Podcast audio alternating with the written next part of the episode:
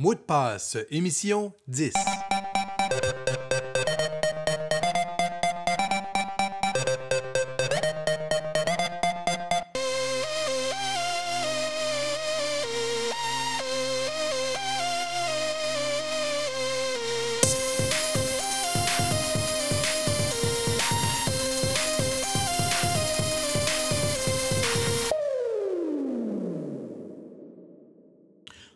Bonjour à vous tous et bienvenue à cette dixième émission de Mot de passe. Pour cette émission, eh bien, nous avons la chance d'accueillir nul autre que Normand Baillargeon, qui a été professeur en sciences de l'éducation à l'Université du Québec à Montréal entre 1989 et 2015.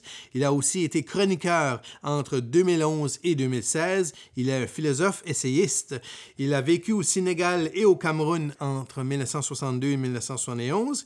Il détient un doctorat en philosophie et un autre en éducation. Évidemment, euh, Normand Baillargeon a reçu plusieurs prix et distinctions. Il a écrit et coécrit plusieurs livres, on en dénombre plus d'une cinquantaine. Pour ma part, j'ai eu la chance d'arriver sur les travaux de Normand autour des années 2015 alors que j'étais à la recherche d'une définition de la pensée critique. Je suis tombé par hasard sur le livre de Normand qui s'intitule Raison oblige. Je dois dire aussi que j'ai été bien marqué euh, de son passage à l'émission Tout le monde en parle de Radio-Canada.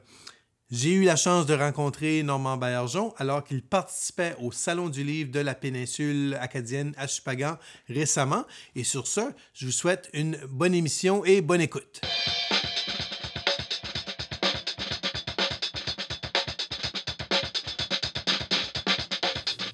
Normand Maillargeon, bonjour. Bonjour. Merci d'avoir accepté de nous, euh, de nous parler ici à, l'émission euh, Mot de passe. Ça fait plaisir. On sort euh, d'une rencontre avec des enseignants ici à l'École Marie-Esther de Chupagan. vous avez parlé beaucoup du développement de la pensée critique. Mot de passe, c'est une émission qui parle beaucoup de cybersécurité. je pense qu'on peut s'entendre que vous n'êtes peut-être pas un expert en cybersécurité. Et par contre, vous êtes un expert en philosophie. Et puis moi, ce qui m'intéresse peut-être de vous entendre, c'est par rapport au lien euh, que vous feriez, vous, philosophe, avec la, avec la cybersécurité comme telle dans notre société aujourd'hui. Une première chose que j'aimerais dire, c'est que c'est des problèmes inédits. Alors je pense que nos catégories avec lesquelles on aborde les problèmes éthiques habituels, peut-être qu'elles vont être mises à mal. Elles sont même probablement déjà mises à mal en ce moment. On a des catégories qui résistent mal à ce que l'intelligence artificielle apporte, à ce que la cybersécurité apporte aussi. Une des questions, par exemple, concerne le privé et le public.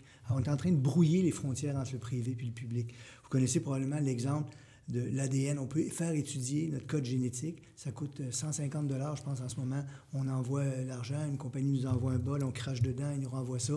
Maintenant, à qui appartiennent ces données-là? Qui va pouvoir accéder à ça? Les entreprises qui font ce type d'analyse-là nous promettent que ça va rester privé, etc. C'est des données d'une grande importance pour la vie des individus puis pour la vie de la collectivité. Vous imaginez ce que ça peut signifier hein? si on découvre qu'un individu possède des gènes qui prédisposent à X ou Y, les compagnies d'assurance seraient intéressées de le savoir. Si, on si, on apprend qu'une population est susceptible de telle ou telle chose. on voit ici que les frontières entre le privé et le public sont en train d'être remodelées. Et je pense que ça, ça, pose des enjeux éthiques auxquels on n'était pas habitué. Et je, je, suis face à ça, moi, quelqu'un qui est dans une sorte d'expectative. Je sais qu'au Québec, par exemple, Benjo met autour de lui, dans le travail qu'il fait sur l'intelligence artificielle, des éthiciens. Et je pense personnellement que c'est une excellente chose. Et puis souvent aussi, on ne prend pas le temps de lire ce que les compagnies veulent nous avertir, étant donné que c'est tellement écrit petit qu'on passe à autre chose, puis on le fait quand même. Et, je pense aussi qu'il y, a quelque chose qui se rapproche de la pensée critique dont on parlait tantôt, là, ici. C'est-à-dire que aussi, on est peu L'évolution a fixé en nous un certain nombre de balises intellectuelles et morales et éthiques qui fonctionnent lorsqu'on est dans des relations de proximité, proche à proche, avec des gens dans un petit groupe.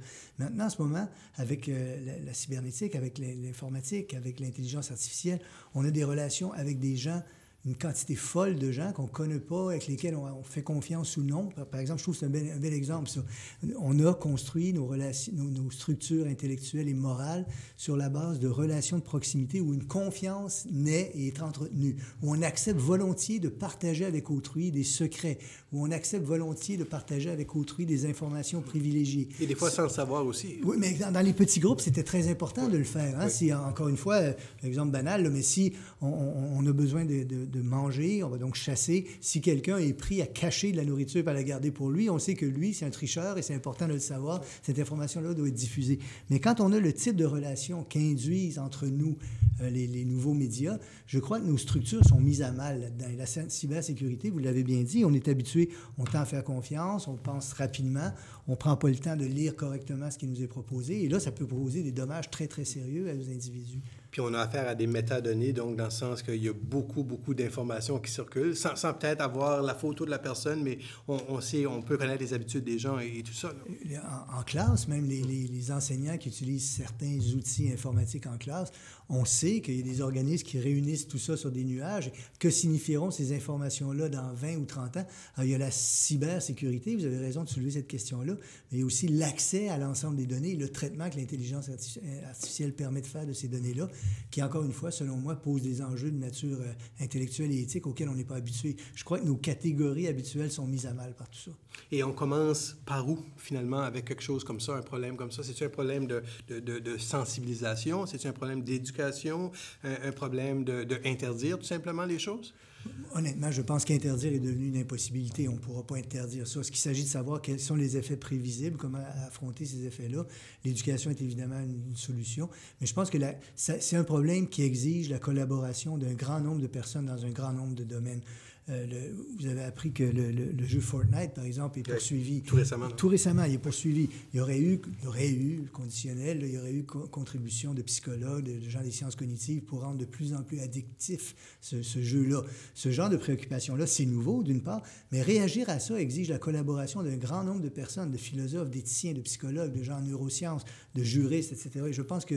Et, et de joueurs vidéo et, qui, eux, adorent ces jeux-là. Oui, oui, tout à fait, de tout le monde. Ouais. Donc, je pense que ce sont des problèmes ce sont des problèmes qui, présentent un défi immense et ce sont des problèmes dont on peut surtout pas ne pas se préoccuper. Oui. Et on parle souvent des gens qui donnent les données, mais aussi des gens qui protègent les données. Et puis, il y, a, il y, a, un certain caractère éthique, je pense, à développer avec ces, avec ces gens-là. C'est une grosse responsabilité, finalement. Une compagnie, on va prendre, euh, je ne sais pas si vous vous rappelez, mais le, le, les, les, magasins Target, par exemple, oui, oui. lorsqu'ils sont établis au Canada, ils ont, ont, ont, eu un vol de données important. Donc, les gens font confiance à des entreprises en leur partageant, par exemple, un numéro de carte de crédit. Donc, les gens qui acceptent de, de, de, de, prendre cette information-là a une grande responsabilité aussi. Là. Oui, je pense qu'il y a une, une, part importante de sensibilisation à cette responsabilité-là qui n'a pas été faite. Encore oui. une fois, possiblement parce qu'on n'est pas habitué à avoir des problèmes de cette ampleur-là. Donc, il faut sensibiliser les gens, mais il faut sensibiliser aussi les entreprises au danger que représente la possibilité d'avoir accès à l'ensemble de ces informations-là. Au niveau du partage d'informations, euh, vous avez parlé tout à l'heure euh, à la conférence ici avec les enseignants que, finalement on trouve beaucoup d'informations, on le sait, sur Internet. On, doit, on doit apprendre à, penser critiquement par rapport à ce qu'on voit, ce qu'on lit. Euh, on doit apprendre aussi à décider si on partage ou qu'on ne partage pas, si on adhère ou pas. C'est pas évident avec... On, on est des adultes, c'est pas évident pour nous. On fait ça comment avec les enfants? C'est une excellente question et je ne vous remercie pas de me l'avoir posée parce qu'elle est extrêmement difficile. Ouais. Mais, mais, je pense qu'un des rôles de l'éducation, d'abord en général, c'est de développer une certaine autonomie intellectuelle et une certaine capacité de pensée critique. C'est vrai que celle-là nous pose des nouveaux défis, mais je pense que ça, ça souligne, à mon humble avis, et là je parle pour ma paroisse, je peux le dire comme ça, mais ça souligne encore plus l'importance de la pensée critique. La pensée critique est mise à mal par des nouveaux moyens, mais elle reste la pensée critique. Alors quand on comprend prendre des exemples que j'ai pris tout à l'heure, tu sais, quand on comprend le biais de confirmation, quand on comprend l'effet Einstein, quand on comprend un certain nombre de nos biais cognitifs, puis qu'on se rend compte qu'ils sont accentués de manière exponentielle par les nouveaux médias, on est encore plus critique. Je pense que ça peut commencer très jeune, ça va être fait. Oui. Et puis aussi au niveau, au niveau de des politiques, par exemple, parce qu'il doit y avoir quelqu'un quelque part qui s'occupe de ça. Euh, est-ce que, c'est, est-ce que vous pensez que c'est, les gouvernements qui vont devoir faire, faire ces choix-là? Est-ce que c'est, est-ce que c'est les gens qui vont devoir s'organiser entre eux, des groupes de défense? Est-ce, que c'est, est-ce qu'on fait confiance finalement aux, aux, géants, aux géants du web? Oui, difficile de répondre. Ouais, je aussi, dirais spontanément, par exemple, ouais. ça va être la collaboration de tout ça. Par exemple, en ce moment, on voit que les gouvernements commencent à prendre ça au sérieux. Les entreprises forcées à cause des vols de données commencent à prendre ça au sérieux. Mais les avocats aussi commencent à prendre ça au sérieux. Les gens qui travaillent dans ce domaine-là, autour de Benjio au Québec, par exemple, se préoccupent de ça et mettent en place des, des, des réflexions comprenant les philosophes, des éthiciens. Je pense que c'est extrêmement important. Je, je, soupçonne que ça va être l'ensemble de ces facteurs-là qui vont jouer. D'ailleurs, je pense qu'ils ont déjà commencé à jouer. Monsieur Baillargeon, des fois, on vous désigne comme un peu techno-sceptique de l'utilisation des technologies à en, en éducation, par exemple. Oui. Vous voyez ça comment les, les années à venir avec l'utilisation du web ou, ou des technologies à l'école? Très spontanément. Ouais. Quand sont arrivées ces nouvelles technologies-là, disons au milieu des années 90, quelque chose comme ça, quand ça a commencé à se répandre, j'ai fait partie des gens qui étaient critiques de l'enthousiasme que je voyais autour de moi. Je voyais un, un enthousiasme qui me semblait absolument démesuré. Trop beau pour être vrai? ou- Puis, non, mais c'est-à-dire qu'on pensait que tout allait changer, Oui. que c'était terminé. monde. Il y a- il y a dans- sans caricaturer, j'espère trop, mais je sais que je caricature quand même un peu, mais l'idée que l'enseignement va être complètement révolutionné, on ne plus enseigner les choses, les gens ont accès à l'information, il s'agit simplement de leur montrer comment y accéder. Euh, Vous connaissez l'exemple qui a été mené en Californie, Apple et je ne sais plus trop quelle compagnie, tous les élèves dotés d'une tablette avec le programme scolaire, les manuels dedans. Ça a été abandonné un an et demi ou deux après, euh, au milieu des années 2000 de mémoire. J'étais très critique de cette technophilie, c'est comme ça que j'ai appelé ça, cet enthousiasme technophile que rien, selon moi, ne semblait justifier. Et pour être franc, j'a- j'avais des, arguments de nature philosophique et scientifique contre ça. Et par exemple, je tiens à rappeler ça. On connaît, c'est probablement la chose la plus importante que tous les enseignants devraient savoir, la limite de la mémoire de travail. La mémoire de travail est ainsi faite qu'elle ne peut pas traiter plus que 7 plus ou moins 2 éléments, en gros. Oui. Si si on Comme un sait numéro, ça... de- un numéro de téléphone, Par exemple. Et, et pour surmonter les limitations de la mémoire du travail, le regroupement, le chunking est essentiel. Ça, ça suppose des connaissances préalables. Ce qu'on appelle des grappes. je Des grappes, oui, des chunking. Oui, oui, anglais. voilà. Si on n'est pas capable de faire ça, on est perdu devant des textes. Alors, si on va sur Internet et on n'a pas de savoir préalable, on ne comprend pas ce qu'on lit, on est à la merci des, des gens qui veulent nous, nous faire croire toutes sortes de choses. Pour des raisons comme celle-là, je, je soupçonnais que ce ne serait pas aussi simple que ce que les technophiles disaient. Hmm. Mais je tiens à dire, jamais été non plus un technophobe qui disait que ça n'a aucun rôle à jouer. Je pense que ça doit être introduit de manière nuancée, critique, progressive, avec des gens conformes. Pour moi, l'exemple patent le, le plus récent, par exemple, c'est les tableaux blancs interactifs au Québec. On a dépensé une fortune pour ça. On n'a pas préparé les enseignants. L'utilisation qui en a été faite est mineure, pas très importante, probablement même pas à la hauteur de ce que la technologie permettait. Donc, je suis ni technophile ni technophobe. Technosceptique, le mot que vous avez employé, me correspond assez bien en disant soyons prudents avec ça. N'allons pas penser qu'on va tout résoudre avec ces outils-là. La, la transmission selon des règles éprouvées de savoir aux élèves demeure une chose absolument essentielle. La technologie, la technologie ne change pas notre mémoire de travail, ne change pas notre, notre nécessité de chunking. C'est un outil, finalement. C'est un outil. Et, et un outil, est-ce qu'on peut dire qu'il peut amplifier ce qu'on apprend ou qui peut, qui peut nous aider, par exemple, à un, un point de pivot, à faire en sorte qu'on qu'on soit intéressé à Ça, des choses? ça- ça peut aider, bien sûr, ça peut aider, ça peut jouer un rôle su- substantiellement intéressant. Permettez une anecdote, deux secondes. Euh, moi, j'ai fait mon premier doctorat au début des années 80. Est-ce que vous imaginez ce que c'était fouiller dans des revues au début des années 80? Les grands livres, des index qu'on allait consulter, la revue où est-ce qu'elle se trouve? Ils l'ont pas à l'Université de Montréal, je vais aller voir à McGill s'ils l'ont. Ils l'ont pas, je vais revenir à Et Montréal. juste produire le document Et aussi. je- ils vont être obligés de la faire venir de Californie. Je vais la recevoir dans deux semaines. Aujourd'hui, on a tout ça au bout des doigts rapidement. Est-ce que c'est un bonheur? C'est un très grand bonheur. Est-ce que ça a aussi des à-côtés dangereux? Oui, parce qu'on risque de trop lire, de mal lire, de passer par-dessus, etc. Donc, mais c'est extrêmement positif. Mais je, je- je pense que c'est comme ça qu'on devrait aborder les choses, avec, en étant techno, technosceptique, technocritique, en reconnaissant qu'il y a des bienfaits possibles. Et il y en a, ils sont indéniables, mais en reconnaissant aussi qu'il y a des dangers qui sont eux aussi indéniables. Donc, si vous, si vous avez en face de vous un enseignant qui se questionne, par exemple, à l'utilisation des technologies en salle de classe, on, on y va euh, en, rampant, ensuite en marchant, ensuite en courant. pas- Oui, puis on, oui, puis on, on regarde les données probantes, parce Ouais. qu'il y en a déjà. Il y a des utilisations qui sont propices, importantes. Il y a des utilisations qui sont carrément nuisibles, hein, comme euh, l'exemple de la Californie. On dit que c'est le, le plus grand échec des, des- des technologies en éducation, celui qui a coûté le plus cher, qui est le plus monstrueux. Un bel exemple de, de- de pas- ne pas faire. Oui, exactement. Ouais, ouais. Et à côté de là, de mémoire, il y avait un autre euh, school board en, en Californie où on a décidé d'y aller progressivement et les résultats sont beaucoup plus probants. Et je pense que c'est l'attitude saine, me semble-t-il. C'est ni technophile, ni technophobe, technosceptique, regardant, se renseignant auprès des données probantes. Et je pense que là, il y a des avancées qui peuvent être faites. Et le philosophe en vous est, est positif avec ce qui s'en vient au niveau des nouvelles technologies? Avec, euh, on parle souvent de, de- d'intelligence artificielle. On, on a beaucoup de développement qui s'en vient, la robotique. Euh, je pense qu'on aura beaucoup de défis euh, Non, au je- niveau de société. non? Là, là, avec l'intelligence artificielle, je suis même inquiet. Sais, Je, je pense qu'il y a de sérieuses raisons de s'inquiéter. À qui vont appartenir ces, ces- ces informations-là? Qui va les utiliser? À quelle fin? Comment? Euh, je, je, suis pour, la, pour ma part inquiet. Je, je, suis, je suis ça d'assez près parce que ça m'inquiète. Hum.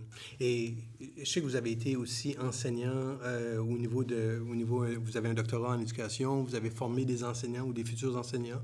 Euh, si vous avez des conseils à donner justement à un futur enseignant qui, qui entre dans la profession là, euh, dans les prochains jours là, par rapport à, à, quoi faire en salle de classe, là? investir du temps sur des choses en particulier en salle de classe, ce serait quoi selon vous?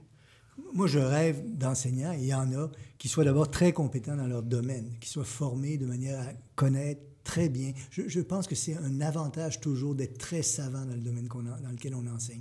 Et souvent, la formation des maîtres minorise les compétences disciplinaires. C'est, à mon avis, une grave erreur. Je pense aussi qu'un enseignement, un enseignant devrait être formé à utiliser les méthodes qui ont été le plus éprouvées pour transmettre le savoir. Alors, il y a, un certain nombre de... C'est pas magique, mais il y a des données probantes qui existent. Alors, en tenir compte, en prendre soin. J'aimerais ça aussi, c'est banal, mais je tiens à le dire, qu'un enseignant soit passionné par sa matière, l'aime. Il me semble que c'est une des choses les plus... Euh... Et transmettre cette passion-là oui, aux exactement, jeunes. Oui, c'est ça. Et je, je, je, crois que ça ça, ça, ça, fait vivre une salle de classe. Normand Baillargeon, vous vous réveillez un matin, vous êtes ministre de l'Éducation du Québec. Vous démissionnez pas en commençant, mais vous, vous, avez, vous avez la chance de vous attaquer à deux ou trois dossiers. Ce serait quoi? Bien, je, je, créerais une commission parent 2.0. Hein. Je, je, pense que les données probantes, il y en a, jouent un gros rôle en éducation, mais l'éducation est aussi fonction de choix collectifs sur les finalités, le sens de l'éducation. Quel sens on attribue à cette immense machine qui coûte extrêmement cher de fonds publics qu'est l'éducation? Et je pense qu'on ne peut pas tirer ça d'un chapeau ou en décider par soi-même au, au hasard des élections. Et je pense qu'on est dû pour une réflexion collective là-dessus au Québec. Ce serait mon, mon, premier objectif. Ce serait la première chose que je ferais. La deuxième chose, ce serait, je ne sais pas comment je m'y prendrais, mais je voudrais instiller dans le public et dans les gens l'éducation, la passion pour l'éducation. Rappeler que l'éducation, vous savez, le philosophe Bertrand Russell, le logicien, mathématicien, philosophe que j'aime beaucoup, disait que des enseignants sont les gardiens de la civilisation. Mm. Je pense que c'est vrai. Et j'aimerais que collectivement, on ait ce souci-là pour l'éducation, cet amour, cette passion pour l'éducation, qui n'est pas seulement, mais celle l'est aussi, une manière de se trouver un emploi, c'est de se socialiser. C'est l'adhésion au savoir, c'est la passion pour le savoir, c'est l'autonomie qu'on obtient par le savoir et la liberté. Donc, de dire des enseignants, des enseignantes sont les gardiens de la civilisation, ça me semble assez juste. Puis on veut aussi des élèves épanouis. Et euh, voilà. Avec euh, l'émancipation, oui. qui, qui, aussi qu'ils soient capables de, de... Penser par eux-mêmes, voilà. de devenir autonomes, de faire des choix libres, être capable de dialoguer avec, le, de, de, dialoguer avec leurs semblables, de prendre part à la conversation démocratique. Tout ça, c'est le cœur de la civilisation, puis c'est l'éducation qui en est le gardien. C'est super intéressant. Normand Baillargeon, quelqu'un qui ne vous connaît pas beaucoup, mais qui aurait la chance de se procurer un livre sur, sur, sur la plus de cinquantaine de livres que vous, que vous avez écrits, ça serait quoi votre suggestion? Les gens aiment beaucoup lire le, le Petit cours d'autodéfense intellectuelle. Ça, c'est un livre qui a eu beaucoup de succès. Moi, comme philosophe, j'ai beaucoup aimé un livre que j'ai écrit qui s'appelle L'Arche de Socrate, qui étudie, qui étudie comment les philosophes se sont représentés les animaux depuis l'Antiquité jusqu'à nos jours. Et des projets qui s'en viennent pour vous, Normand? Là, je publie les écrits d'un penseur bengali sur l'éducation qui s'appelle Tagore, Rabindranath Tagore, ça, ça s'en vient. Et puis j'ai mis, euh, mis beaucoup de temps à faire un livre qui s'appelle Le questionnaire Proust-Baillargeon. Marcel Proust avait créé un questionnaire, pas créé, mais répondu à un questionnaire posant un certain nombre de questions visant à développer, à dévoiler une partie de sa personnalité. Alors, il y a une cinquantaine de personnalités au Québec, dont Michel Tremblay, qui ont répondu à mon questionnaire de Proust-Baillargeon. Et j'ai hâte de voir ça, d'avoir ça entre les mains. Bien, Normand Baillargeon, je te remercie beaucoup pour ton temps. Je sais que tu es une personne très occupée, très sollicitée aussi euh, en éducation et ailleurs. Euh, je te remercie d'avoir pris le temps. Euh, et puis, évidemment, si on veut te suivre, je crois que tu as un site web aussi qu'on peut en Une page Facebook où oui. on peut me suivre. Puis, j'écris en éducation dans le devoir tous les samedis. Excellent. Bien, merci beaucoup, Normand. Puis, merci, ça m'a fait grand plaisir. Merci pour tout. Excellent.